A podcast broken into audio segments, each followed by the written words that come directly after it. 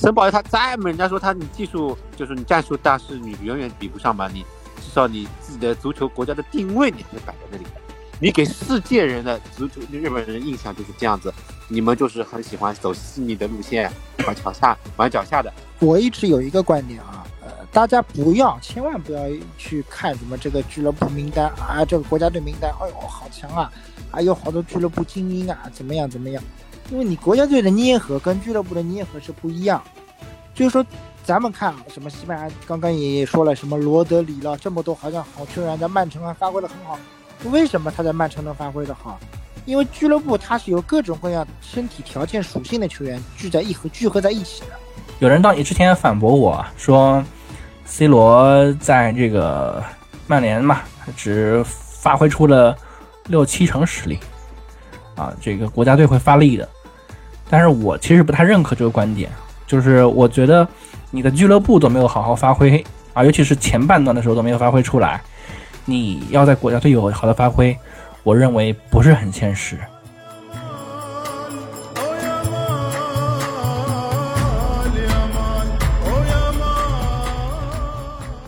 听众朋友们，大家好，欢迎来到新一期的华健聊足球，我是华健。那从本周开始，我们的节目呢也逐步的要来到世界杯特别季，二零二二卡塔尔世界杯将在。本周末啊，正式开打。那么这也是一届非常非常不同寻常的世界杯，应该说是历史上首次把世界杯改为在赛季当中进行，哎，或者说在冬季进行，它也是首次。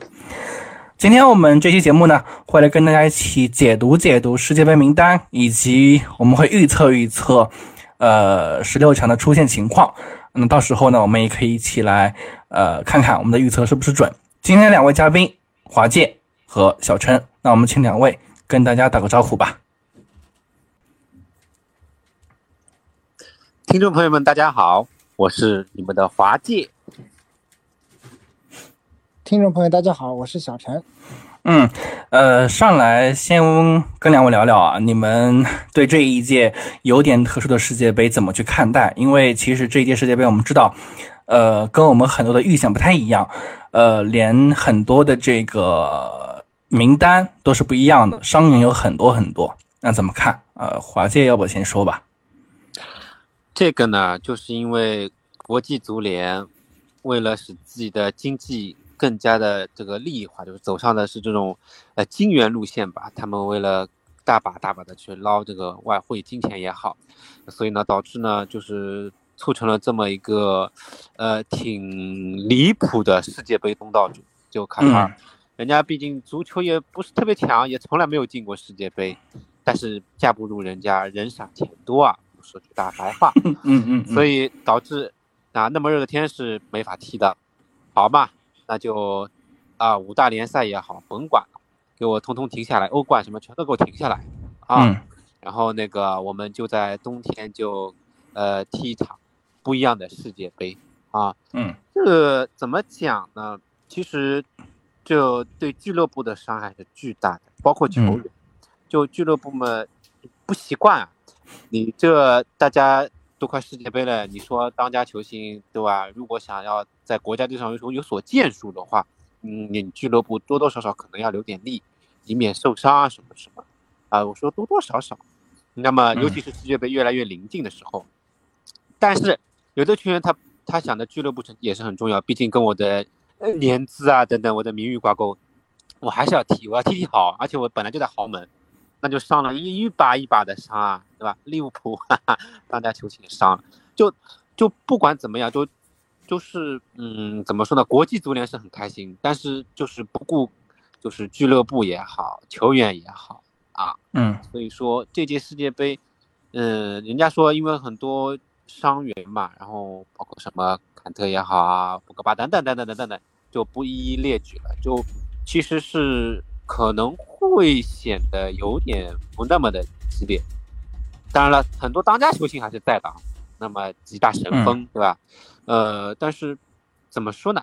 毕竟俱乐部还在比赛过程中，大家在国家队一起磨合的时间又不是特别久，啊，我这个礼拜还在踢英超呢，我画画一下周又踢世界杯了，就就下周就要去世界杯了，就好比大家都当国际 A 级赛事一样了，前面也没怎么好好的磨合磨合，就将不知兵兵不知将的就这么踢了，就很很甚至于很多我们想象当中的强队，也不一定就是一定能稳稳的赢过一些非洲的弱旅啊什么，因为人家可能已经磨合的很好了，所以说这届赛事。嗯，就就看吧，就大家都拭目以待啊，特别期待看看有什么不一样的结果，有可能因为是比较难预测。嗯嗯，那小陈呢？呃，首先冬天嘛，这个举行这一届世界杯，肯定也是跟卡塔尔当地的这个气候有很大的关系啊，很大的原因。卡塔尔的这个夏天是不太适宜去举行这个足球比赛的，所以说，国际足联把这个世界杯放在了这个特殊的冬天来进行。那么，嗯，其实从此前的一些联赛来看，我个人觉得其实已经有很多球员，绝大多数的球员已经，嗯，在对于联赛来说，不能用心不在焉来形容吧，至少已经可以说投入的相对比较少了，啊。不论是从英超联赛还是，呃，从什么比赛来看，投入的已经比较是比较少了，没有以前这么的啊多了，去花更多的精力去放在自己的俱乐部上。那么，毕竟我们讲世界杯四年才一届嘛，呃，只能说，嗯，先踢着看。我也这点我跟华健是一样的想法啊，先踢着看。至于到时候具体是能踢成什么样，啊，呃，我觉得还是要跟球队。以及整体的这个板凳厚度、稳定性来做更更好的一个考量。嗯，呃，其实我特别同意刚刚华界的一段表达啊，说对世界杯的呃，对于俱乐部的这个利益损害是很大的。呃，就是要么是我们可以这么说啊，呃，开始之前呢，就大家踢俱乐部赛啊，畏手畏脚的。最典型的例子嘛，上一轮曼城翻车了。啊，被布伦特福德呃小蜜蜂给蛰了一下，啊，就明显看得出，其实状态就已经不在了，要去踢世界杯的这种状态了。那么第二个，呃，等世界杯回来之后，啊，尤其是英超赛场，他会立马开始踢。呃，我们知道世界杯是十二月十八日结束，那英超会在。十二月二十六号这一周立马开始，而且那个时候开始会是，呃，双一周双赛的模式啊。那其实对于球员的消耗是非常非常大的。呃，但是就是正如刚刚两位也提到的啊，这是一个不一样的世界杯，我们还是可以看看会踢成啥样。简单来说一说这个它的分组情况，它一共呢分为八组。A 组呢是卡塔尔、厄瓜多尔、塞内加尔、荷兰。B 组伊朗、美国、英格兰、威尔士。C 组阿根廷、沙特、墨西哥和波兰。D 组丹麦、突尼斯、法国、澳大利亚。那 E 组。呃，也是最精彩的一组，德国、西班牙、日本、哥斯达黎加。F 组，摩洛哥、克罗地亚、比利时、加拿大。G 组，喀麦隆、瑞士、巴西、塞尔维亚。H 组，葡萄牙、韩国、乌拉圭以及加纳。那么，这是三十二强的世界杯决赛圈的分组。那在我们正式聊这个解读啊名单之前呢，我们还是要首先来说一说，呃，C 罗啊，其实本来呢不太想啊把这个事儿单独拿出来说，呃，因为我们想正式的去聊世界杯，但是还是想简单说一说，呃，C 罗前两天呢接受了这个皮尔森摩根的采访。那么直接就对曼联发起了这个炮轰，这个炮轰内容呢，呃，相当相当的劲爆。首先他说滕哈克不尊重他啊，其次呢又说啊，老尼克，我不知道朗尼克是谁啊，这个言论呢相当相当之，怎么讲，真的是很可怕。我我不知道呃对此两位怎么看，呃，尤其是华界曼联球迷。我觉得 C 罗这时候啊接受啊，然后被被人家播放出来这种声讨，其实怎么说呢？一个是说明他真的是要离开的，就是他已经不想待在曼联了，曾经给他带来无数辉煌荣耀，且为此而奋斗的俱乐部，嗯，有可能他真的是伤心了。我觉得可能俱乐部跟他之间沟通啊，或者是相处之间可能是出现了点问题。但他用如此激烈的方式，因为前阵子大家也都知道闹过嘛，包括就是八十多分钟要换他上场，他不愿意，然后就走了的那种。就后来他也道歉了，然后呃，滕哈格也觉得嗯没什么，我们我们他还是一个很优秀球员，等等，互相都已经敷衍过去了。就这个事件，因为世界杯前夕了，我们国内也很关注嘛，已经上了中国热搜了，热搜榜。就身为曼联球迷，我真的是很遗憾。就我觉得 C 罗，你这时候不是特别好，哪怕从你个人的角度来说，你现在公布出来，真的好吗？给你自己又带来那么大压力，你的队友们会怎么看你？对吗？嗯，就你到时候，你有可能你到世界杯赛上你遇到了你队友，你怎么办？那队友会怎么想你？然后那个呃，你如果在国家队你发挥好了还好说，啊，人家说你有这个呃狂的资本是吧？你我们这边成绩至上，那你打得好了，你可能到时候真的是传言中你想去阿森纳，阿森纳，你要美职联，美职联，啊，你要去切尔西，切尔西，啊，你要去哪？甚至于人家说你你，人家去皇马，那是不大可能了。但是你可能会去一个，比如说马竞啊这种，只是说可能，就是说，但是就任你挑了。但万一你踢的不那么尽如人意，甚至于你可能零进球，那怎么办呢？甚至于你国家队成绩又不是特别好，那你这时候就像一个笑话。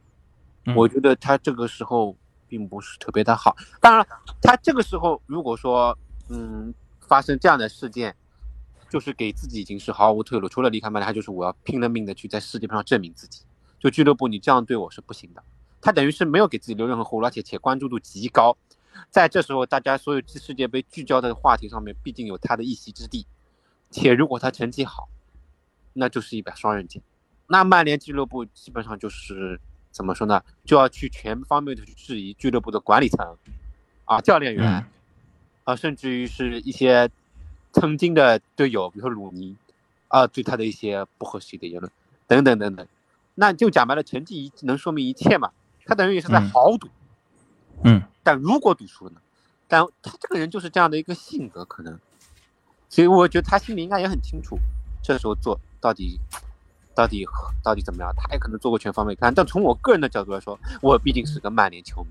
你这样子做，啊，不是特别好。而且曼联在失去你的情况下，成绩也还挺好的。呃，你就是俱乐部这边，你可能真的是牵头。当然了，你从个人角度来说，你真是把自己逼上一个绝境。啊，那我只能说祝他好运，希望他将来有个更好的前程。啊。呃，但从曼联球迷，我并不是特别的支持他如此鲁莽的行为，啊，至少时机不对，啊，可能世界杯以后，他可能，呃，成绩不好不坏了，也可能就不会有这种声讨，或者好了有这种声讨，坏了甚至于都不会有这个念想，我这么说说，可能就等世界杯以后，可能发生这种事情，可能又不一样，啊，就这样。嗯，呃，我其实前两天还看到一个说法啊，说这个 C 罗东窗之后呢要去切尔西，为什么去切尔西呢？第一是伯利特别喜欢他啊，因为伯利在这个图赫尔时代就是说我要引 C 罗来啊，但是呢这个图赫尔不想引他来啊，现在因为图赫尔走了啊，C 罗呢。这个完全可以去了，而且因为切尔现在切尔西这个奥巴梅扬的整个状态也不是特别好啊，呃，所以华健，你觉得 C 罗去呃切尔西能有好的发挥吗？那就要看能不能适应他这个战术了。嗯，切尔西，他去得了吗？呃，先不不管，就假设他去了，就假设他去了。呃，他，那么他肯定要在比曼联的待遇要更好吧，至少上场时间要有所保证吧。那么是切尔西为了他，在设计一套战术体系呢，还是他自己去融入切尔西的战术体系？但因为我并不完，并不完全是切尔西的球迷，我不清楚就是切尔西最近的一个打法。但我只能说，如果说你 C 罗如果不做出一点改变的话，也不英超其实你已经不大适合了，因为英超毕竟是一个比较快节奏。嗯，因为他想踢欧冠嘛。啊？因为他想踢欧冠。嗯。啊，切尔西可以踢欧冠，对，切尔西毕竟是可以踢欧冠，他可能欧冠可能起到一个比较骑兵的作用嗯。但是那也是嘛，毕竟他想欧冠，他要去刷新或者说他创造他个人的一些记录嘛。嗯。只能说，我我，反正他离开曼联，只要去英超任何一个球队，那基本上就曼联就啊，只要遇要么遇不上，遇上就遇一场踢一场啊啊！我个人的情感上，我是不会支持他去英超，除了曼联以外的任何球队。嗯，那小陈呢？呃，首先，嗯，C 罗这件事情，我觉得前面华姐已经讲得很清楚了。呃，说实话，就是其实。不管是此前的啊，包括啊我们讲的那个换人啊，提前换下，然后他回更衣室啊，其实滕哈赫这些事情根本没有处理干净，只是表面说了一些冠冕堂皇的话啊，避免了这些问题，其实压根没有处理干净。那么至于说他转会，如果真的转会到了切尔西，那么切尔西的打法呢？我上次前一期节目里我也给大家讲了，其打法是比较粗犷的啊，基本上以冲吊为主，嗯，英式的冲吊打的相对多一些。那么也不是说他们就一定是冲掉，只能说可能我看的是切尔西打阿森纳这样的比赛。那么在这种高水平的对话里面，切尔西的技术就显得粗糙很多，啊。那么我现我个人是觉得，就是切尔西如果引进了 C 罗，以目前 C 罗的能力，全场九十分钟高强度的去帮助切尔西，帮助到这支队伍是不现实的。那么说在某一个时间段内去发挥他的个人技术能力，他的优势，我觉得还是可行的，啊，因为切尔西我目前看了，他的锋线第一个抓不住机会，第二个技术相对粗糙，啊，呃，尤其是切尔西的几个锋线已经，呃，不是被大家所信任的了。那么我觉得说，怎么如果真的怎么来，怎么到切尔西了，C 罗怎么进入这个俱乐部了？你怎么把这个刀用在这个好的地方，适合的发挥的地方？我觉得是作为如果作为主教练波特来说，他是要考虑的一个问题。嗯啊，肯定能有好的作用，因为目前我看了，呃，目前切尔西的整体的这个，呃，锋线上是是比较无力的，啊，还没有一套稳定的能够有贡献、输出进球能力的，啊，这样的一个呃个人能力的球员。你说名名气嘛，能力嘛，大家都有，但是没有形成一套体系。嗯，呃。就是我，我确实也没想到啊，就是前两天他这个突然之间炮轰，而且他这个炮轰很厉害，就是不但是我们的一些国外的社交媒体，国内的微博啊，乃至呃国内的一些知名的半官官方这个国内号啊，这公众号都开始在转发，所以这个事情的影响力其实还是蛮高的。那么这个时候呢，就是。呃，顺顺着 C 罗这个事儿来说啊，我们说到他接下来的这个葡萄牙的征程啊，就我们开始聊正正儿八经的聊世界杯了啊。呃，我看了一下葡萄牙的名单啊，呃，这个里面呢有老将，也有这个呃新成员。那老将像佩佩啊，这个呃冯特。啊，这个威廉卡瓦略，那么像这个年轻人呢，有这个毕费，毕费，对，达洛特、坎塞洛、鲁本迪亚斯，啊，包括还有这个莱奥、菲利克斯这样的一些人啊。那么我们就再怎么去说，再怎么去说，C 罗是葡萄牙的主角，这个你们两位都认可吧？这不得不承认吧？啊，对。他必须得占一个首发名额呀，对，除非有伤病。对，那他他，我们都知道，今年他在曼联的整个发挥其实是比较的差的，或者说跟上赛季比较下滑的非常厉害。嗯，在曼联一共就进了两个球吧，两球一助吧，呃，半个赛季。嗯，那有人说，有人到你之前反驳我说，C 罗在这个曼联嘛，他只发挥出了六七成实力。啊，这个国家队会发力的，但是我其实不太认可这个观点，就是我觉得你的俱乐部都没有好好发挥啊，尤其是前半段的时候都没有发挥出来，你要在国家队有好的发挥，我认为不是很现实。呃，而且他因为一直没有参加这个集训嘛，虽然身体不错，但是其实状态还是有很大影响的。我不知道你们两位怎么看，小陈？呃。首先，我就觉得就是说，我说了，C 罗目前的这种能力不足以支撑九十分钟，这个是肯定的。我前面我也讲了，但是，呃，能够在某一个特定的时间段内，但这个时间段怎么去把握，怎么这个度到底是四十五分钟还是六十分钟？我觉得这个是要留给葡萄牙主帅去思考的一个问题，就说怎么用好他在现有的时间段，你是让他先打主力，还是让他打替补去后场去发力？这个我觉得是作为主教练是应该是根据当时的具体场次去判定的，以及具体的这个阵容、具体对手的这个情况去分析，而然后去做出的决定。那么在某一个特定的时间段内，他的个人技术、个人盘带以他的个人能力是可以去帮到葡萄牙队的。呃，另外就是说，我说了，就是说，对于这样的老将来说，还是要打整体，因为你 C 罗已经不年轻了，你不能再是单干。你不能再像我七八年前这清一色的我靠个人能力去解决问题，目前是已经做不到。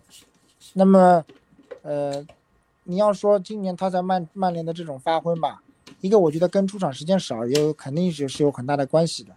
另外就是说，嗯，其实今年曼联上上半赛季自己也没有怎么稳定，教练也是换了，也刚来，啊，加在一起也没有多少多少个月，是吧？所以我就觉得就是说。作为葡萄牙的主主帅来说，你要考虑好这个问题，你要把 C 罗怎么用到，呃，实处啊，怎么让他发挥出他的最大功效，而不是说在场上让他游离于其他队员之外，啊，这个是不不不不行的。嗯，呃，我我有一个点就是大家别忘了啊，就是葡葡萄牙这一组是乌拉圭，啊，韩国，加纳，华华姐怎么看？就一个葡萄牙踢韩国，那肯定是要冲着零二年的世仇去的啊！他们都就 就葡萄牙是呃被韩国给做掉的啊！人家都认为就是我们是升华二十年的血海深仇来的啊！呃，至于和乌拉圭也好，加纳也好，但乌拉圭很多也是老将了嘛，那可能不好说。但小组赛肯定还是会比较精彩。我历来认为世界杯啊，就越到淘汰赛，尤其是到后期啊，哎，等等，你们这边有谁在吹头发吗？没有。嗯。啊，我历来认为世界杯到后期啊，就是淘汰赛阶段。呃，十六强、八强还好说一点，但是到什么半决赛呀、决赛这时候可能会功利一点啊，就不那么精彩。所以要想看。攻势足球也好，你们要看就小组赛的前一轮或者是最后一轮，呃，刺刀见红的比赛，就逼上梁山的比赛，可能是呃喜欢这种肾上腺激素狂飙啊，喜欢快节奏是吧？高冲锋就全攻全守型的，否则都是以球门为主的。那我们回到这这个这个小组里面，就 C 罗如果在葡萄牙，他肯定是要基本上是要首发的，因为教练也不不能说不敢吧，就是。呃，怎么说呢？也不会去放弃他这个点，但是要是要看他，因为毕竟磨练的时间不久，有没有打造出一套适合他的一个战术来？就到底是大家围绕着他展开，还是说你 C 罗略做一些改变？就是说你可能你前场为主，你后场能回就回，不回可能就不回了。就你肯定是不可能奢望你一个老将就来回冲刺的。就我们是把你肯定是当做一个爆点来用，到底该怎么用？是不是找个人，不管是 B 飞也好，或者谁在你身边能够多扛一扛，多防一防，甚至给你喂好饼，等等等等，这是教练的考虑的问题。那但是 C 罗，我觉得就是说他肯定是冲着自己要踢满九十分钟，但是怎么个合理的在九十分钟内 嗯，安排好他的体能啊？我到底是守呢还是走呢？就我只是前场的箭头，然后后场是失踪的呢，还是说我回也要回防一下的？态度还是要摆在那里的，这就要看了。当然，那也要看葡萄牙那时候的境地了。就比如说，他有可能他赢赢了韩国，可能跟乌拉圭就不相上下。加纳不好说，因为我说了，就你欧洲球队也好，就是毕竟毕竟联赛在那边踢，所以各个国家我觉得可能都有一定的疲劳。但你打加纳，打加纳不好说啊，就非洲球队，而且嗯，非洲这是黑又硬，哎呀，然后我觉得人家应该已经已经磨合了一阵子了，就就就就不好预测吧。反正但这个，但是他不出现其实是输不大过去的。就你好歹，呃，最差最差最差，我觉得一胜一平一负，差一点啊，最差一点，也有可能就两，呃，两胜左右，两胜左右，因为你韩国一胜一平一负出现不了啊。不好说的，一胜一平一负有一胜一平一负有可能出现的。我说最差的结果啊，一胜一平一负又不是没有出现过，最多排个小组第二嘛，嗯，就是嗯关系会比较复杂一点啊。那你真你嗯真指望韩国连赢三场，谁连赢两场？你你葡萄牙一胜一平一负出不了线，嗯，也不好说的。我觉得这个小组可能会有点乱。嗯，呃，我我我我其实觉得葡萄牙十六强出线肯定没问题啊，但是我觉得是不是排名第一是个问题。呃，我们知道啊，乌拉圭虽然他是老将众多，但是你不得不说，他的整个这种黄金一代的底蕴啊，就是从一零年开始的这一代人啊，都还在踢。你像包括有这个呃苏亚雷斯啊、卡瓦尼啊，包括还有现在在利物浦效力的努涅斯，而且努涅斯呢，最近一段时间其实整个状态回来了，呃，状态不错啊。那么后面的比赛呢，我觉得乌拉圭主帅一定会用的是努涅斯搭卡瓦尼的组合，努涅斯搭苏亚雷斯的组合，或者是可能偶尔也来一下这个卡后这个这个这个呃呃这个我这个这个这个苏亚雷斯啊和这个卡瓦尼的组合，呃我觉得都有可能。那么尤其是这两个老将经验那么丰富，和这个新人的冲击力加在一起，其实是一个蛮可怕的事情。呃，所以我不认为葡萄牙能够打得过乌拉圭，而且因为乌拉圭是个南美球队，南美球队其实是脚下的活儿是很细的。嗯，而且葡萄牙你比，嗯嗯，总体来说其实是，呃，他的那个什么，他的那个人员构成啊，其其实是稍微偏老一些的，啊，所以我，我我我我持我持一点担心的态度，我不知道小陈怎么看。嗯，葡萄牙打乌拉圭，我觉得就是说，呃，比技术，那确实乌拉圭小技术还是不错的啊，南美球员的小技术不错的。我觉得葡萄牙如果想要去打的话，想要去抓抓胜局的话，还是先要立足于防守。啊，因为目前我看葡萄牙的整体的防线上有经验的球员还是不少的。啊，还是要去立足于先防守，从防守做起，那么再去打司机去抓反击。因为这个乌拉圭肯定是不愿意去，作为南美球队来说，他不太会主动去守防守，啊，然后再再再再去，对于葡萄牙来讲，我应该是先以防守打起，然后去抓反击。那么，呃，取得优势了以后，那么对葡萄牙会更有利啊。这个就是说，看你怎么去把握这个机会了。但是因为乌乌拉圭其实他们已经有所欧化了，因为很多球员都在欧洲嘛。叫小技术，因为我也看了几场乌拉圭的比赛，尤其是跟加纳那一场，太经典了。就所以咱们 FIFA 真的是很剧本，就让这两个在在小组赛里居然遇一下，是加纳就是有仇报仇，有缘生缘啊。嗯，所以啊，看看吧，我我不过我觉得乌乌拉圭跟西班牙可能也有可能就是会平按照葡萄牙是吗？啊，对葡萄牙讲错了，对葡萄牙，嗯嗯，呃，加纳呢可能是豪门杀手啊，或者冷门杀手，就万一抱不起就给你来一下，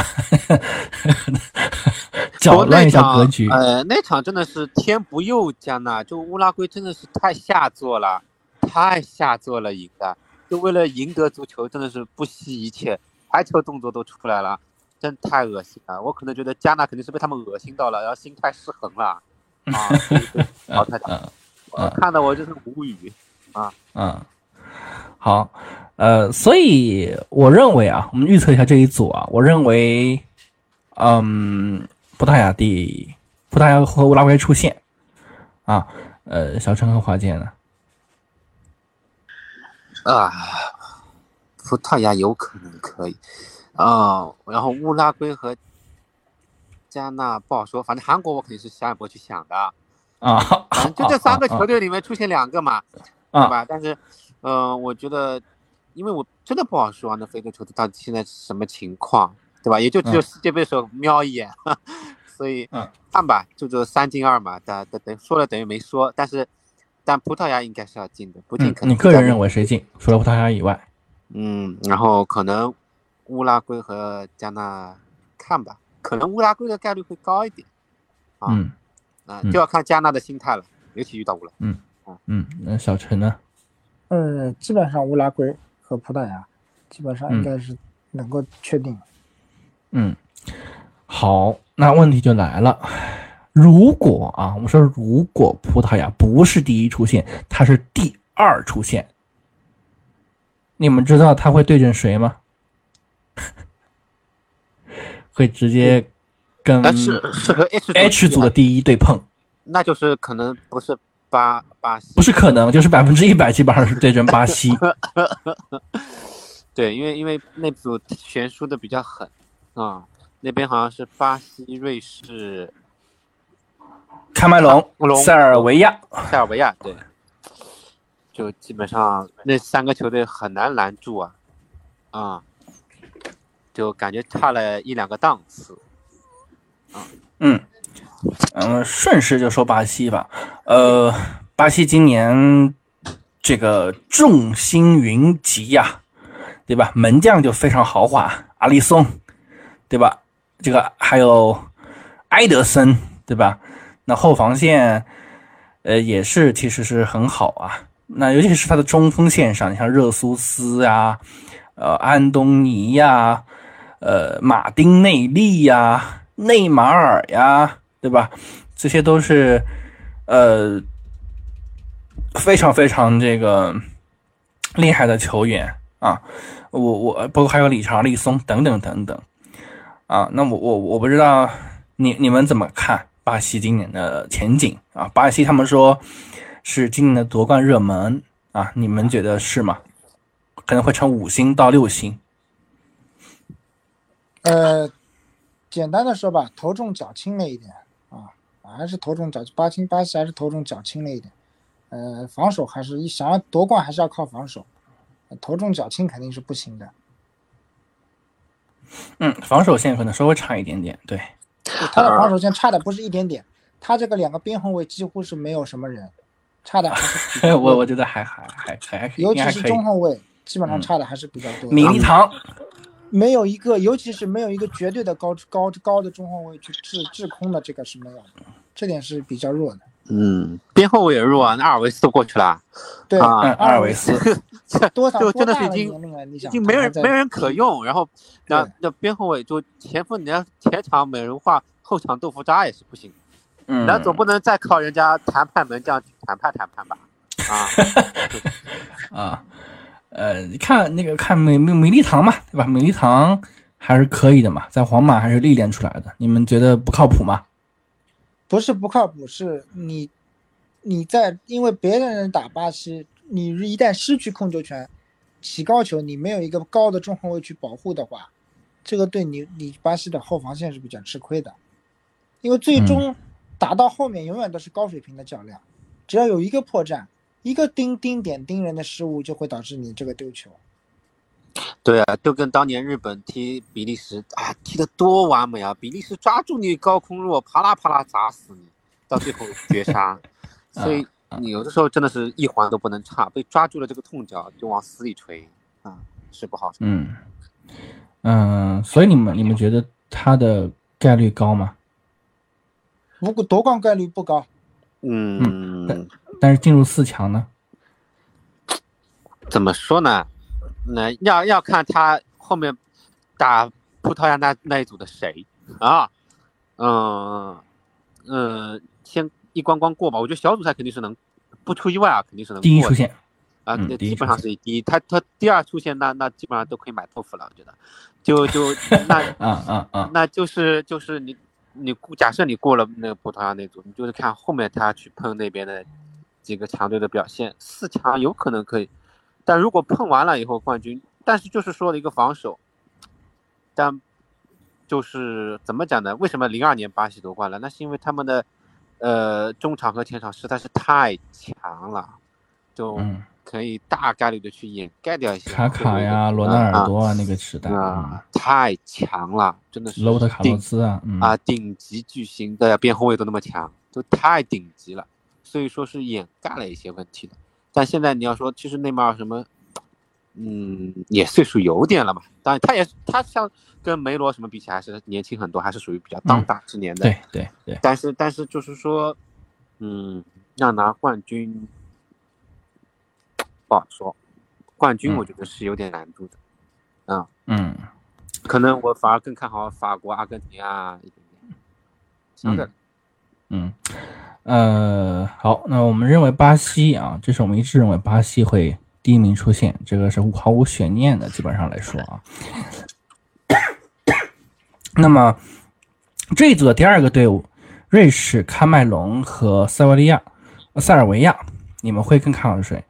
呃，对于华界跟小陈来讲，肯定是更看好喀麦隆的啊。不过我也是啊，呃，毕竟今年喀麦隆队有申花元素啊，巴索哥呃意外入选啊。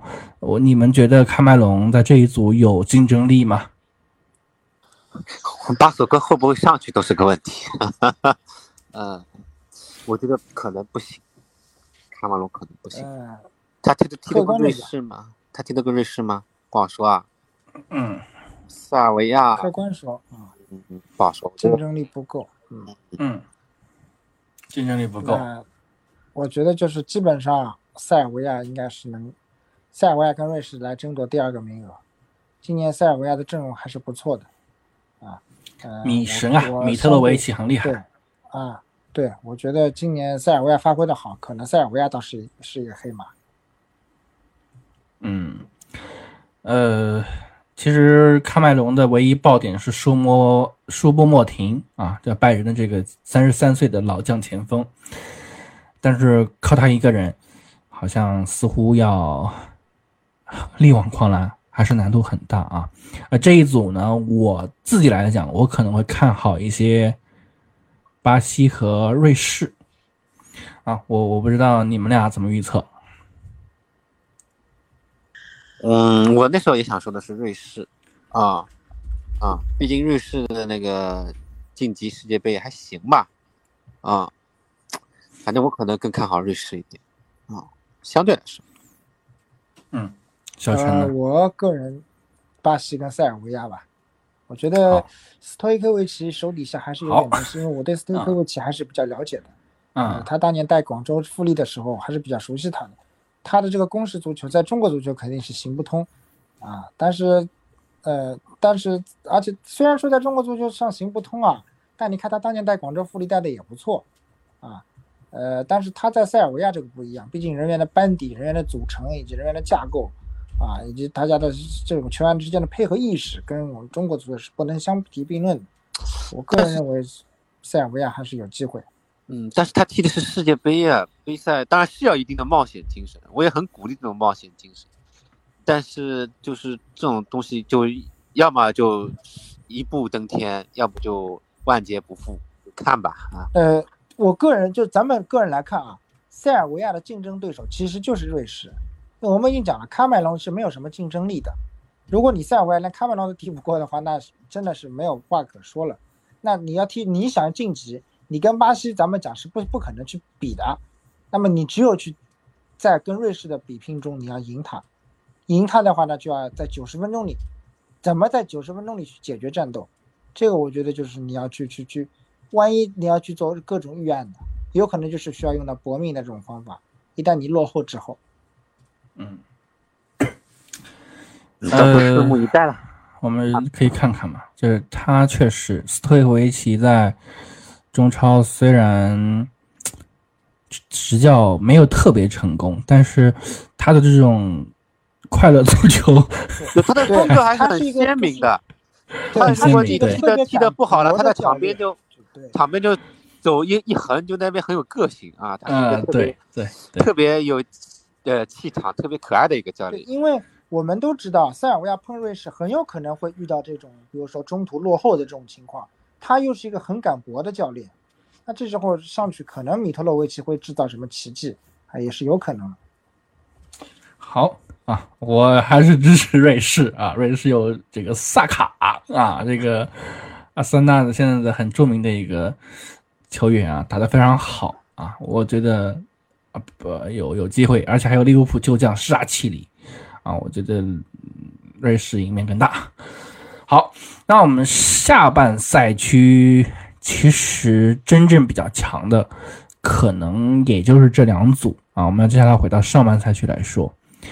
上半区我们要说一下最强的一组啊一组德国、西班牙、日本和哥斯达黎加啊，当然哥斯达黎加就是陪跑了，就是 对吧？呃，没办法，他没有什么好的机会了，对吧？嗯，就是陪太子读书嘛啊，嗯，先说西班牙啊，西班牙，呃。这份名单，首先小陈意外嘛？呃，这份名单皇马只有两个人入选啊，基本上以巴萨系的球员为主。那么巴萨系的球员我们都知道地面脚下是不错的，皇马就两个人让我有点有点意外的。我这这是我刚刚看到这份名单以后最大的一个感受吧。呃，其他的我就是说初初看这份名单来说，就是让我有这一点感受。嗯。华健呢？这个嘛，恩里克嘛，他可能更更肯定，基本上是要偏向于那个巴萨帮一点。嗯，但是西班牙这个球队，呃，还是年轻啊，青春风暴不得了。他们这次二十六人只有六个人踢过一八年世界杯，比法国啊什么少了不少。法国、英格兰这种就，但是就是说，嗯，小组赛，当然了，因为他和日本什么风格差不多，西班牙和我们都喜欢走所谓的脚下，是吧？小快灵风格，传控，嗯，德国相对硬朗一点，啊，哥斯达黎加我们就，就就要看了。我觉得就就基本上就这三个队看看，那日本也是因为上上上一届世界杯打比利时那场加分不少。且他们对外的目标基本上都是把自己要锁在一个八强的位置，当然目标目标日本目标是目标是理想的，现实是骨感的啊。但是骨不骨感，骨不骨感就要看看德国会不会又跟上一届一样，到最后一轮拉稀啊这种，就就就真的是就大跌眼镜，还以为很多人以为这个德国踢假球，真的是啊。所以说呃，怎么说呢？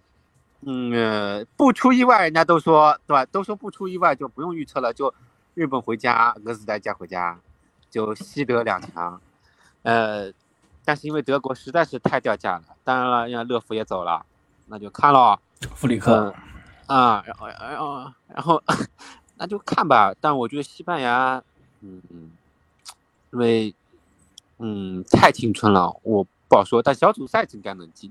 淘汰赛，因为毕竟还是要靠一定经验性。这六个人，我觉得是不是太大胆了点？就像那个皇马，真的是只有两人。小陈说的，就是就就就只有两个人。你在巴萨，巴萨你皇马只有两个人。其实皇马这赛季踢的，好叫比巴萨要好。但是但是呢，你要说你可以说这里面大功劳并不是西班牙人的，但是我觉得那也不至于，但你也不至于啊。那么这里面也不少西班牙人，你怎么可以只取两个？就是你也太你也太所谓追控你啊，克洛伊夫时代的那种传控，你也太把自己贴上所谓的这个巴萨标签了。所以再看看吧，再看看，看看。嗯，我觉得就是恩里克，他是一个，就是怎么说？嗯，特别有自己风格的一个主教练，就是他是不会顾别人的这种，嗯，这这个这这这这种这种评价的，就是我想带谁就带谁。你包括那拉莫，这个这个拉莫斯，对吧？都不能入选，德赫亚都不能入选。但是德赫德赫亚不能入选，我觉得还能理解一点。呃，因为毕竟就是德赫亚的呃这个脚下技术没有他现在这个三个门将的技术好嘛，对吧？但是拉莫斯的入选，我我确实我我落落选，我确实觉得很意外啊。呃，那么其实我之前下午啊跟小陈聊天，小陈给这个这个组设置了一个剧本，小陈跟大家分享分享吧。呃，首先这个组这个剧本啊，呃，我觉得就是说，德国肯定是咱们就是基本上设定已经出，已经是要出现了啊。嗯，德国小陈认为德国会出现啊。德国基本上设定要出现了。那么西班牙，我看了这份名单呢年轻队员居多啊，然后皇马队员只有皇马系只有两人啊。那么呢，我就觉得日本如果要出现，那么首先。虽然说第一场是打德国，但我们讲第一场万事开头难，我不觉得日本队的第一场比比赛的表现能够捏合的很好，因为我们讲一个国家队，他水平再高，这海外存在的，我们都知道日本这海归很多啊，我说你水平再高，你要看你怎么捏合的，因为森保一在这个世预赛的整个征程上，我们已经看到了日本队其实是靠靠着后场发力进去的。大家都知道，他其实前面小组赛他输过呀，啊，对，连着输，靠着后程发力，他他才进去的。所以说，我个人认为第一场打德国，你你那没有捏合好，很有可能就被德国给干直接干掉了。那你其实你的机会就只有西班牙了。那么后面你怎么样去博博得你的机会呢？就要从西班牙身上去找回来，就是说你能不能在保证自己战胜哥斯达黎加的情况下，把西班牙给逼平。然后制造出让德国和西班牙去互相竞争一个出线名额，然后你再碰运气的这样一个局面。哎，就是说德国和西班牙争一个出线权，哥斯达黎加双方都互相都赢了，那么你日本队就看运气，碰运气。比如说一支队伍赢了一支队伍，德国或者德国赢了西班牙，或者什么西班牙赢了德国，超出来了，然后你又跟日本，你又跟西班牙同分，然后去比这些小东西。好，比这小东西你输了，那我觉得也不冤。如果你你又输给西班牙，又输给德国，那这个森保一肯定是下课的，没有什么可说的。这个日本足协是不能接受的。所以说，呃，比这些小东西出局，我觉得不冤，因为确实这个小组明面上就是西德比你能力要强，包括世界足球的地位上也好，排名上也好。那么你日本的要做的就是。我如一旦输给德国，我的预案就是我怎么咬住西班牙。那么我如果第一场意外赢了德国，或者第一场我咬住了德国，那么我后面踢西班牙，我可以见机行事，稍微放松一下。所以这个还是看日本队他的这实际发挥。我个人觉得就是你必须要咬住一支队伍，要让一支队伍跟你一起在生死线上共命运、同呼吸，那么你才有机会。要把这滩水搅浑了。嗯，你觉得？日本有有机会吗？他他他要这样子，就我觉得他第一场如果因为我没看赛程，但听到了嘛，他第一场如果打德国，看他的情况。但我觉得西班牙那场他不一定会放，因为他一直认为，就是他走的是这种传控路线，那就跟世界上出了名的对吧，巴萨帮传控路线，我们一起掰掰手腕，对吧？啊。我们就看看到底是谁的阵地反击，或者是谁的原地传控防反更犀利更快啊！一脚出球能力谁更强啊，然后就是大家也不一定完全都是什么高调啊，或者是下底传中的这种路线了，也不会出现第二个费莱尼一样的人物过来把我们砸晕掉的。就我觉得他是把第二场视为一个比较重中之重的，他是想跟西班牙什么技术流去掰掰手腕的，啊。呃，我觉得他的重心肯定是要放在跟西班牙这场踢踢的。森保一他再么，人家说他你技术就是你战术大师，你远远比不上吧？你至少你自己的足球国家的定位你还是摆在那里的。你给世界人的足球日本人的印象就是这样子，你们就是很喜欢走细腻的路线，玩脚下玩脚下的。嗯，尽管你世界杯预选赛的时候你前面是输的，前面日本真的是磕磕绊绊的，后程发力发进去的。嗯，所以说。嗯，我觉得他想要赢的话，就是基本上是西班牙是不会放的，德国看的，因为德国人家毕竟德国自己国家他压力也很大，因为上三上上一次实在是太耻辱了，我觉得他们这次基本上是不容有失的，而且第一场日本也很清楚德国不好踢不好踢，对，嗯，所以我觉得，呃，日本要想出现。我觉得他只有欺负欺负青春风暴的西班牙，且风格相近的西班牙。就德国，你你第一场你就保平啊，能不能争胜我不好说，保平啊，然后至于别的不好说啊。像格斯达黎加这种，哎呀，我我一点都不了解，那就看吧。陪太子都输了吧？都说他们弱啊弱啊弱，但万一人家捏合的好呢，对吧？所以我尤其就是这种这种这种。这种比赛日日程，哎，看吧，嗯嗯，呃，我认为啊，就是小陈刚讲那一点啊，就是说到西班牙跟德国的这种对抗，我觉得会很精彩。我不知道 啊，两位有没有注意这份名单啊？西班牙的名单，你看这一份里面有像呃布斯克茨啊啊佩德里啊，包括加维啊，都是巴萨帮。但是你们有没有发现一个问题啊？这个德国里面的中场是谁？是基米希啊，萨内，呃，格纳布里，啊，格雷兹卡，呃，其实都是拜仁的球迷啊，拜仁的球员啊。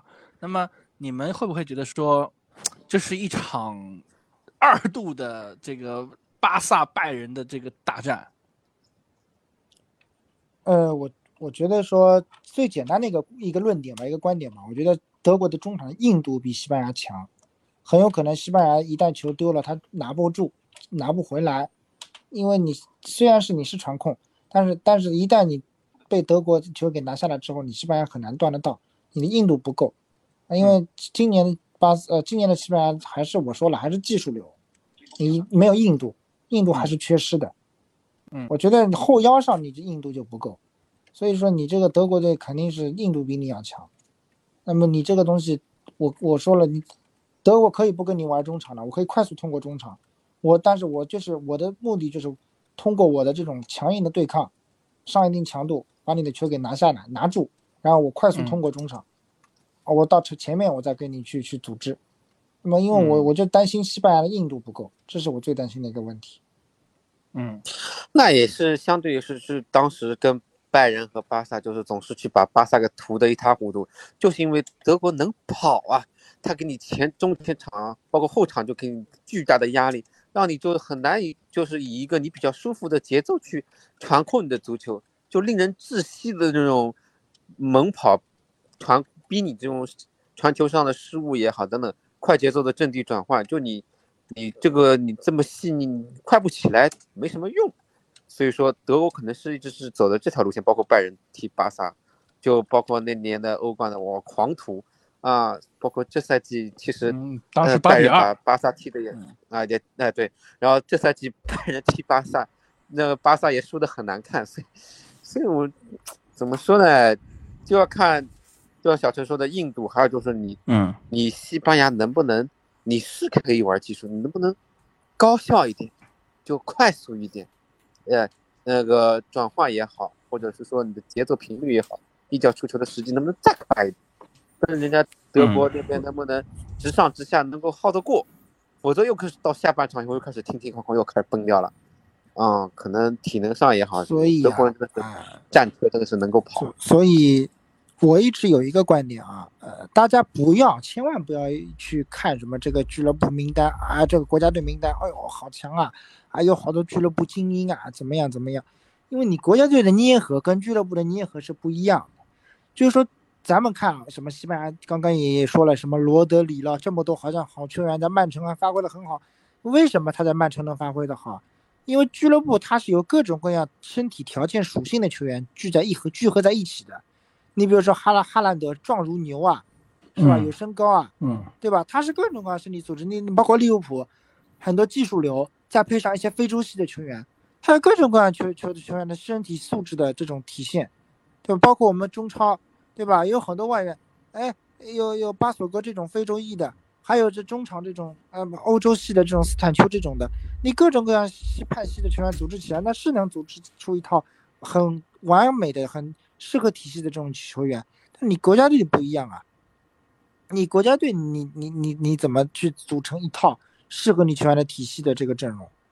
而且国家队的集训我们都知道都是短期的，又不是说长期像俱乐部一样一一个赛季这么踢，一个赛季这么踢的。所以，我我对西班牙我还是嗯持有一定的怀疑的。不不要去看这些名单，名单肯定是我们都耳熟能详的啊，都认为。那是有名，都是有名气的，但是你你这问你肯定怎么捏合在一起，这个才是你要考虑的问题。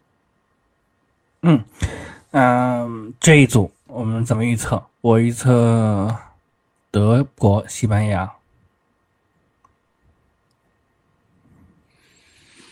呃，这个多数人都会从道理上讲。好，小陈说我要华华健说我要日预测一下德国、日本。嗯 呃。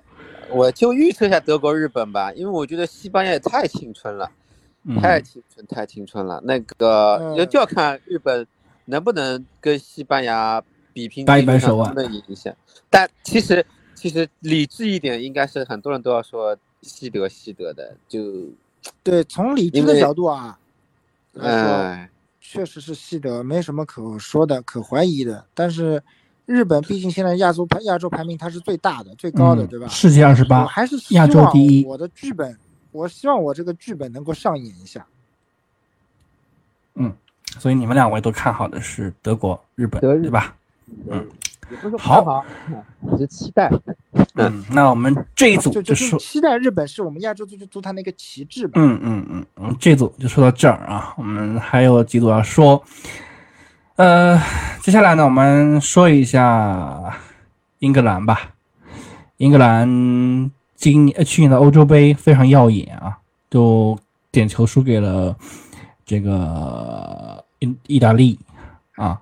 呃，但是今年的欧国联的状态特别差，你们觉得他们能够有一个好的前景吗？英格兰输点球不是正常的吗？英格兰不输点球，什么时候是英格兰了？啊啊！被称为中中中欧洲中国队啊！嗯，那我们中国队真是挺沾光的了啊！嗯，那就要看我们英格兰这个组呢，呃，有这个美国、威尔士、伊朗。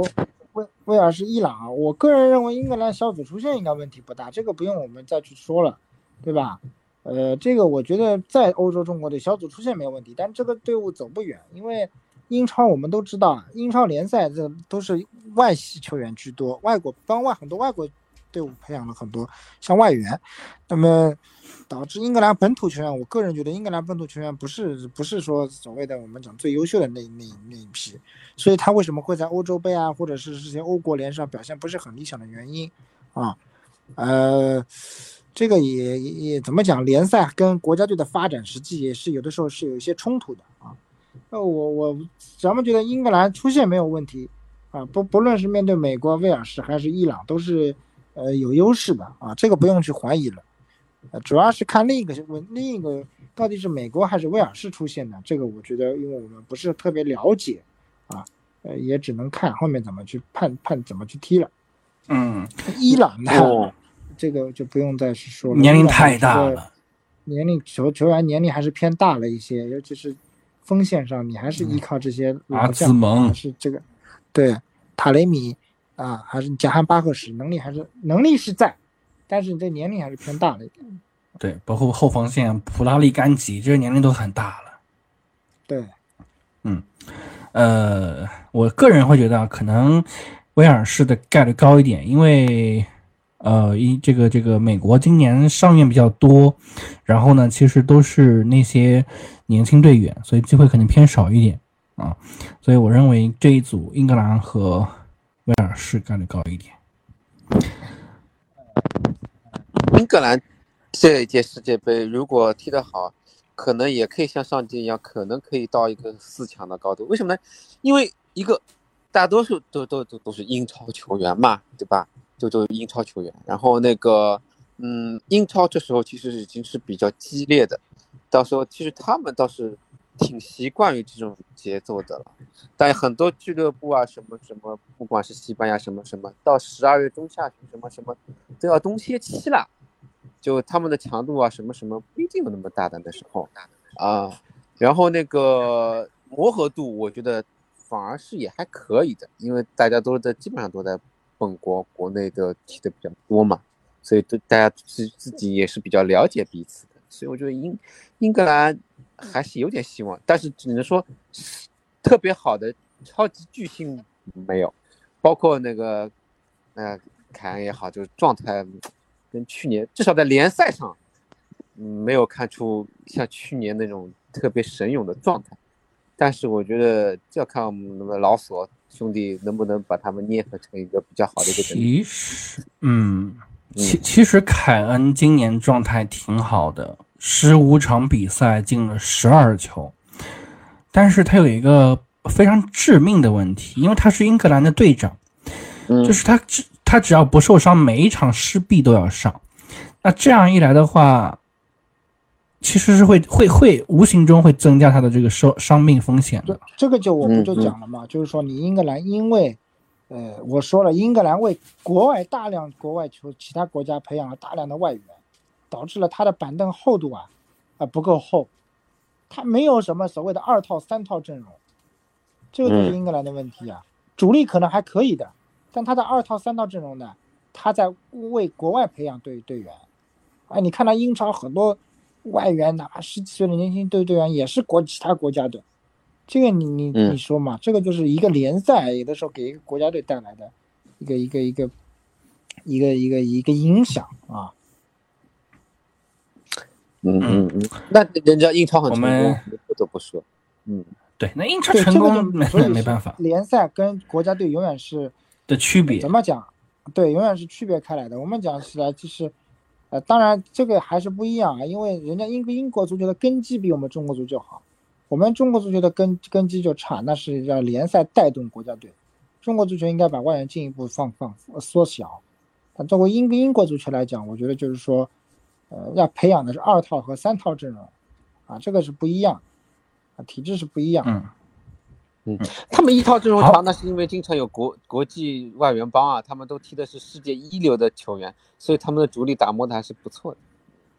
嗯，对，所以主力是没有问题的。所以我说哈这个就跟我们中我们一直讲联赛能带动一个国家的足球发展，我们中国足球似乎是相反的。嗯，呃，顺便补一句啊，今年的英格兰很神奇啊。二十六名球员，只有一名国外球员是被入选的，那就是来自于多特蒙德的贝林厄姆。其余的二十五名球员都来自英超联赛。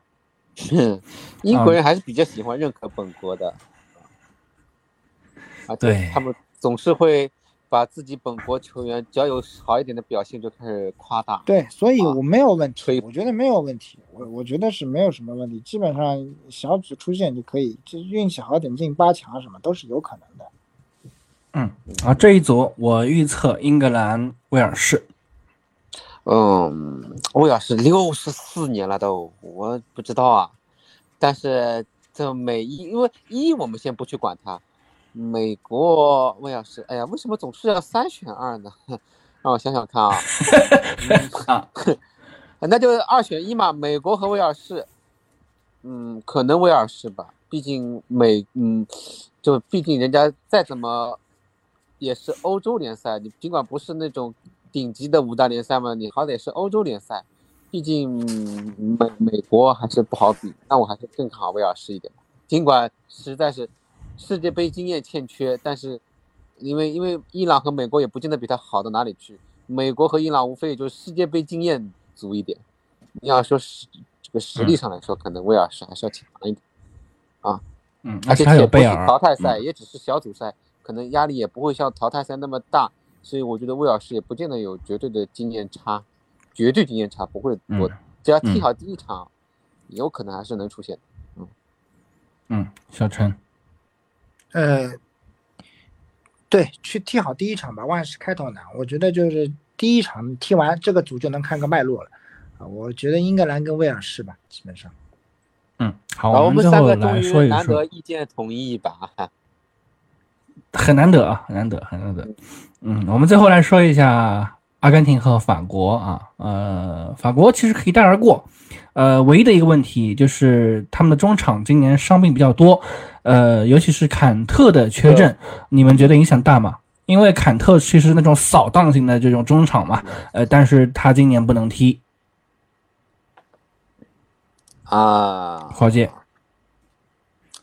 坎特扫荡中场不能踢，这也是这是伤病害，包括博格巴也不能踢。嗯，对，包括还有瓦拉内也危险，这个他在曼联基本上已经说好差不多了，差不多了。啊、啊，我那我我觉得影响肯定是有的，对吧？就要看我们的德哥怎么安排了。哦，呃，看吧看吧，因为嗯，他们肯定也是更靠本泽马、姆巴佩啊这种，呃，中场如果格曼，嗯啊，快速的能够通过一下。嗯，因为那时候我就记得很清楚，那个上上次就法国和阿根廷其实有碰撞的嘛，其实多数情况下也是靠中前场这几个人，呃，快速的倒脚，然后尤其是那个巴佩，哎呦，把那个德国突的呀，那真是晕头转向 啊！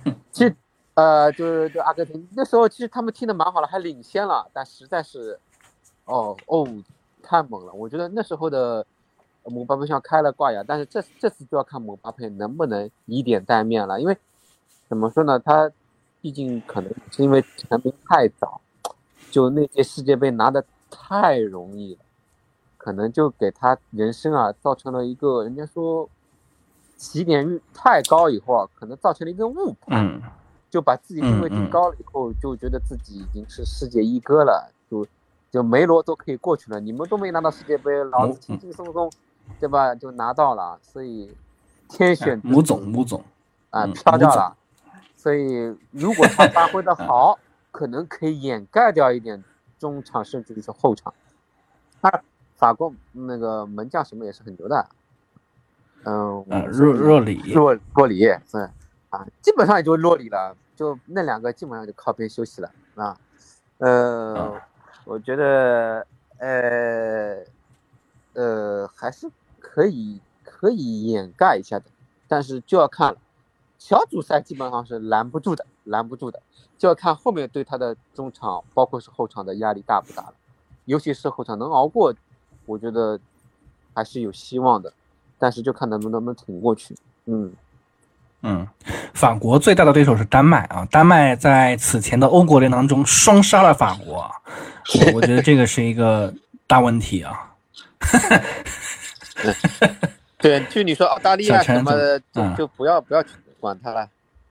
对，小陈怎么呃，小？组赛没有问题，呃，关键还是看后面，看后期你这个怎么出来以后，你的对手，然后你因为坎坎坎特缺缺阵，我们都知道这个后腰位置上硬度上收减少了很多，这个还是要看越踢到后面，我说了，关键还是要靠防守，那么你防守才能拿冠军，呃，你踢到后面就还是要看根据后面的情况，你一旦进攻受阻了。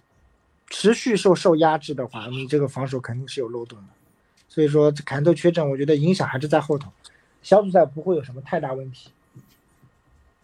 嗯呃，所以你们觉得一致认为说，呃，这个夺冠的魔咒会被破除掉是吗？因为我们知道这个此前几届但是因为实在太弱了，就你指望澳大利亚，不能吧？突尼斯，是吧？啊，更不能了。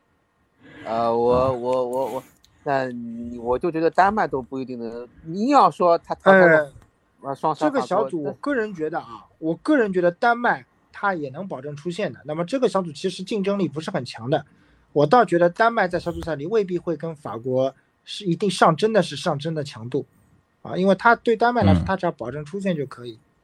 呃呃，除非要看那个组，就是他出来碰到第一以后出来碰谁。这个可能，因为到第三轮以后可能会算计各自对手，那么倒有可能会会上强度。对，如果是没有算对手的这种局面，丹麦是不会给你上强度的。嗯嗯，他们是最后一轮比吗？第三场比吗？法单？呃，这个我们到时候可以看看赛程，我们到时候可以看。这个我们到时候对可以关注一下赛程。如果是嗯头上就比的话呢，那倒是也没什么可说了，反正该怎么踢怎么踢。呃，肯定不是头上，头上是丹麦打突尼斯，好像是。对，对，呃，所以这一组我们都预测法国、丹麦出现，有疑义吗？没有吧？那这个没有什么问题。这个太那这个不看比较分明。对，比较分明啊。好，我们最后说一下阿根廷啊，阿根廷这一组是呃沙特、特、阿根廷、墨西哥啊。还有一支波兰，波兰吧，波兰啊，你们怎么看阿根廷？这也是原则上，梅西十月份采访已经说了，这是他最后一届世界杯了。呃，我自己来说，我是可能 C 罗跟梅西，我更看好梅西一点。呃，我也希望梅西能够走得更远。呃，而且其实阿根廷今年的整个阵容也很强大。呃，除了门将的位置上有一个是来自于河床的，其余的二十五人都来自于其他的各国联赛。啊，那你这会这会儿小陈先说吧。呃，阿根廷锁定一个名额是没有问题的，出现名额。那么，而且墨西哥和波兰，我个人觉得阿根廷发挥的个人好，应该阿根廷是第一名的出现啊，应该没有问题。那么接下去的一个名额就在墨西哥和波兰，沙特我也看了，好像全是国内球员入选，那更没有什么竞争力了就。那么就墨西哥和波兰，呃，墨西哥的经验啊。应该来说是还是可以的啊，我们都知道这个奥乔亚这个一个人的这个经验，三十五岁了，他的这个老门将的说经验，不管他守不守门，他的原来的这些经验还是能带给底下的这些队员的。那波兰呢，我不是特别熟悉，只知道一个就靠一个篮外，足啊，靠一个篮足球总永远靠一个人永远是不行的啊。那么，呃，我们这足球靠一个人是足球是团队运动，靠一个人肯定是不行的。这个，呃，我觉得就是墨西哥和波兰，这谁能得中场者得天下吧？这还是看中场谁能管理的更、梳理的更好。前锋线上光一个莱万锁死掉就没有问题了。嗯嗯嗯，好，环境。而且墨西哥我看过，上一届世世界杯我看过墨西哥表现，以墨西哥的能力，不是说锁不死莱万，关键是你拿下球来，你有没有办法去通过中场组织出来你的进攻？你不要说你的你锁死莱万，别人也把你锁死了，那反压值那就是个零比零，那没什么可说的呀。嗯，是。那黄健，阿根廷呢，人家都说了，就你呃梅梅西是弹钢琴的，其余十个人是抬钢琴的，就围绕你转圈的 啊。对对，那就就就看吧。当然了，你硬要说，其实因为迪玛利亚。赞就就其实呢，给还有看这个梅西，因为他有的时候他也不一定说我一定要得分，他还可以给给别人喂饼嘛，就要看他喂喂了以后人家吃得进嘛，就看这个配合度了。嗯，我觉得在这个小组里面怎么着也得出线，对吧？而且基本上也是要冲着第一去的，就是也是不可原谅的。如果是拿第二名的话，就拿第二就当输，嗯啊，呃，然后你要说墨西哥，墨西哥其实。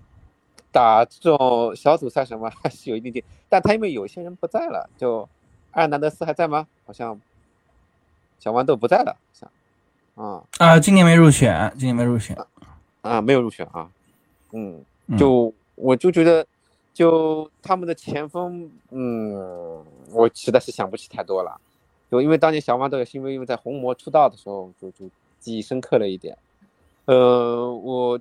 对，跟小陈想法一样吧，因为波兰和墨西哥我的确也不是特别了解，就就看这两个队了。沙特基本上只要不要尽量出现那种惨案就可以了，就就就不要不要这样子，这真的老残酷了。就那就看，嗯，墨西哥和波兰，因为两个不一样的风格啊。我我觉得啊，我觉得我们亚洲足坛啊，像沙特、卡塔尔这种都是国内球员入选的。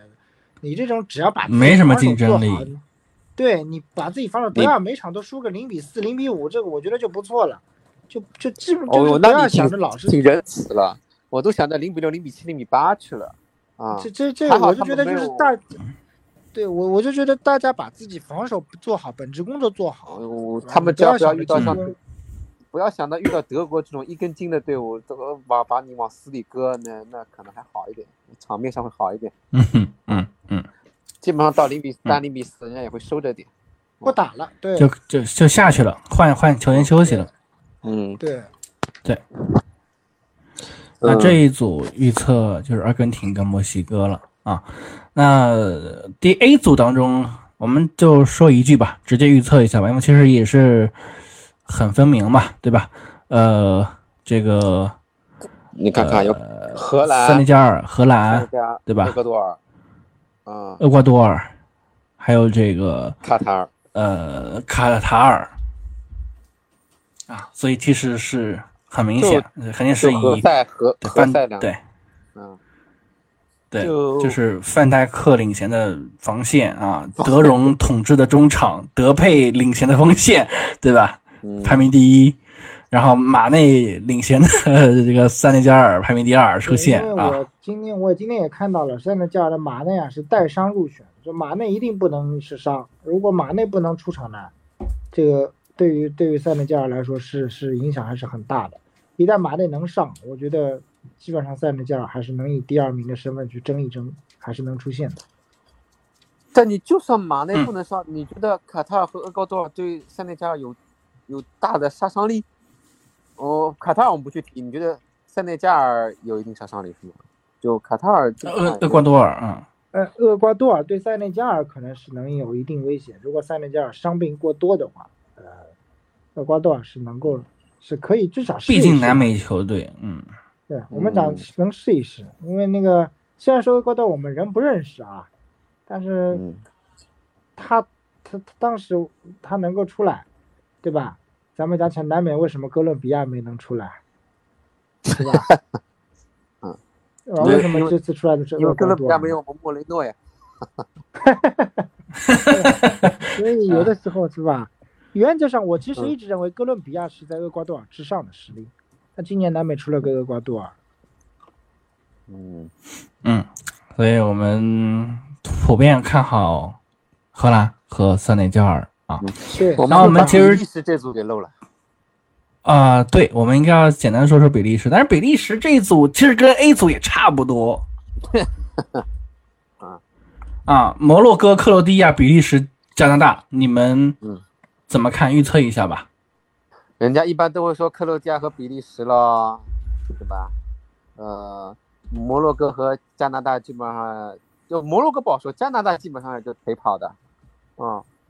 嗯，但是我觉得摩洛哥和呃怎么说呢，克罗地亚和比利时还还是差了一点，而且摩洛哥这批球员我我没怎么没怎么看得出来。以前啊，摩洛哥经常呃，我觉得这个组可能比利时发挥的好一点啊，比利时第一要拿九分的，这个组太太那个太哦，不是一个拿九分啊，不是一个档次，我好像感觉。哇，你也太小看我们的摩迪了吧？呃，我觉得这个组太大，好像不是一个档次在这个组里面。是我我说实话啊，我我我是我说实话，我我觉得比利时有一个最大的问题是，这这一帮黄金球员，以卢卡库啊、阿扎尔呀、呃巴尔德呃维维维尔通维尔通亨啊，包括这个库尔图瓦，还有这个维尔德。巴尔德这个是吧？名字应该是叫这个名字啊。维尔德，贝尔德，对，对，这个呃，就是他们年龄都太大了。我告诉你，那么他德布劳内呢？他们最多在小组赛成就是德布劳内，其实现在是状态很好，但是我觉得德布劳内是有点配不上比利时队的。你靠他一个人不行。我就这么说，真叫日本如果没有遇到现在的比利时，遇到了你又没有飞来，你就又这么老了四年，你就日本可能就清清仓仓就根本就不给你反杀的机会了，啊，就跑也把你跑死了，嗯，就你高点也没了，老也老了。倒倒是给了比利时去磨合阵容、热身的机会了。他真的不管拿不拿九分，都要抓住这个大好的机遇。别人没有这个机会。我始终觉得你可能小看了点克罗地亚，人家好 歹我也觉得，我也觉得。啊，你是不是也太小看克罗地亚了，对吧？凭什么小看人家？啊，呃，真的是。啊，那你那你预测你预测谁出现，对吧？比利时一支，比利时克罗地亚呀。你的意思，你的意思就是这三支都弱旅，啊，那基本上克罗地亚，就是希望啊，我希望克罗地亚是比利时一支强有力的热身对手，因为你如果没有热身对手去检验的话，确实你刚刚讲的比利时好像确实感觉德布劳内和他们不搭，配合不起来，是有可能存在这个问题的。那么怎么通过这个三场比赛把这个配合给它捏这个捏合起来，这我觉得是主教练要要快速解决的问题。嗯，我好，那我们能不能出现只担心他们挺？我真的挺担心的。我这比利时因为太老了，太老了，真的。到时候加拿大或是什么不是很了解的，跑也跑死你，说不定耗死你。出现没问题，出线肯定没问题，出线肯定没问题。不远，对。好，我们就预测比利时跟克罗地亚了啊。那小陈。刚刚的豪言啊，说比利时拿九分啊，我们到时候看看小陈会被被打脸啊，对对，是拿到九分，小陈请吃饭啊，我们看看啊，好，哦，我们这一期就到这儿啊，就是大家聊得很欢乐啊，一起预测了一下，一起畅谈了一下啊，这一期呢也没有什么那个，我们这期很轻松，呃，那么我们在这个世界杯期间呢，还是会有很多的。复盘和啊预测啊，跟大家见面，那到时候大家可以来关注我们的这个节目，呃，基本上呃会是三四天为一期啊，我们的节目应该不会低于八期啊，我们可以来一起关注一下。那谢谢华健，谢谢小陈，我们期待着正赛开始再跟大家聊，拜拜。好，拜拜，下周。另外，在节目的最后呢，小梁也通过了录音的形式，给我们发来了他的预测和解读。那我们也一起在文末听一听。大家好，我是语不惊人死不休的小梁。那大家说了不少，我也说一下我的观点，可能跟很多人就有一点不太一样的几个点，跟大家分享一下。第一个是德国队。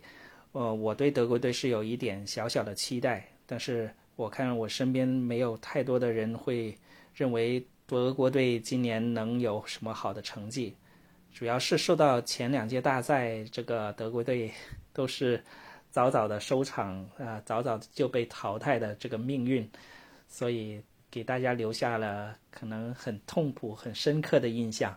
但是今年德国队呃注入了两个超级新星。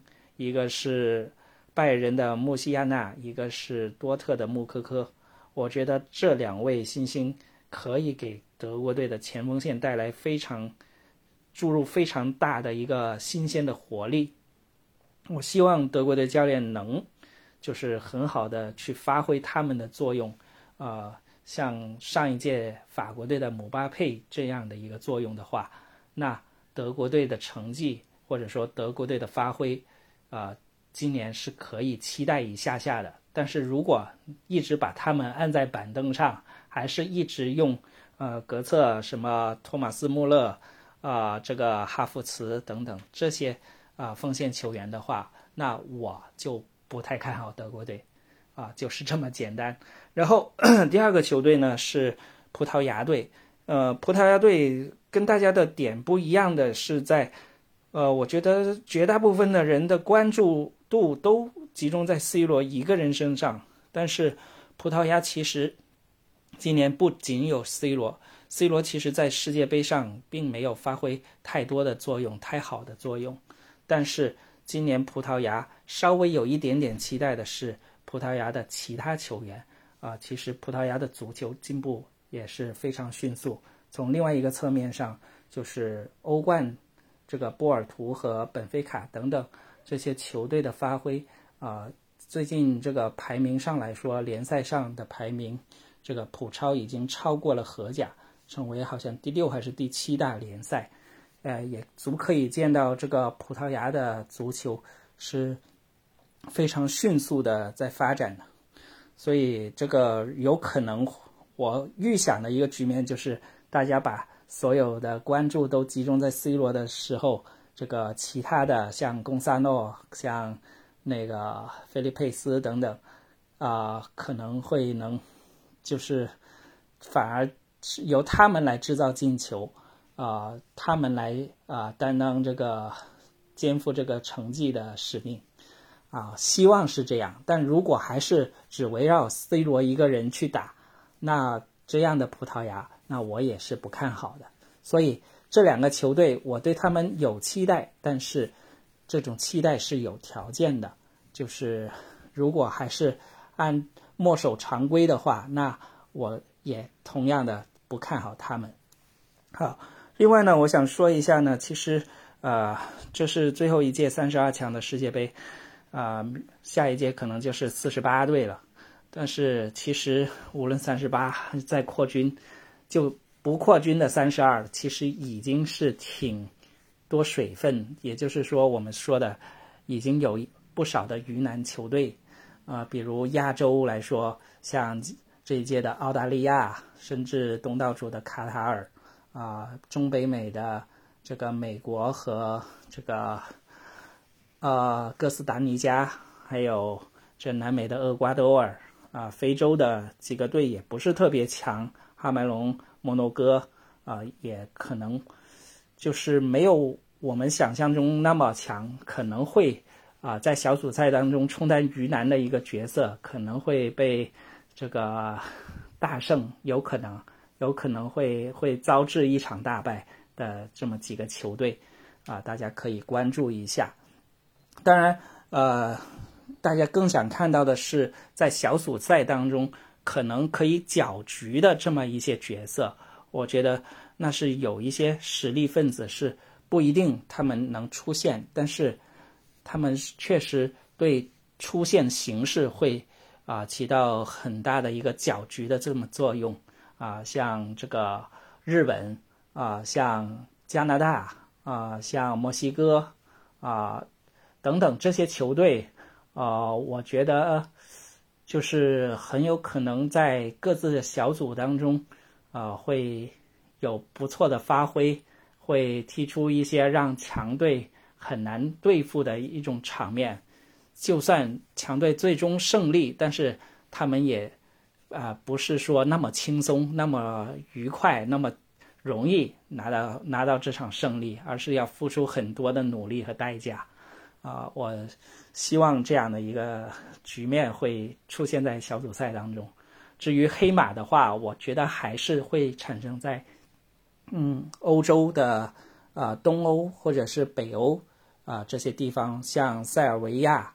像啊，瑞士或者是丹麦啊，我是比较觉得是今年的黑马可能会在这三个队当中产生一个，就是黑马的意思不一定是说拿冠军或者进决赛，但是可能能杀进四强。我是预测这三个队当中有可能有一个队能进入四强啊，因为。基本上每届世界杯都有那么一个角色，像去年的克罗地亚一样，啊，但是我觉得现在嗯来说的话，这种黑马的产生还是在欧洲，而且是在二欧洲的二流球队当中产生，啊，所以我会猜这三个队当中，其实实力阵容都不差，而且这个战术体系各方面也都挺完备的，所以。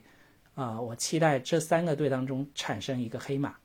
好，那今天的分享就到这里。那希望啊，希望打脸啊，我不是说希望我都能猜中，而我是希望这些 我不同的观点哈，就是跟主流不同的观点都能被主流打脸啊啊，千万不要被我给预预被我说中了，那 就可能大家就会啊大失所望，好吧？那就今天就先分享到这里，下期我们再会。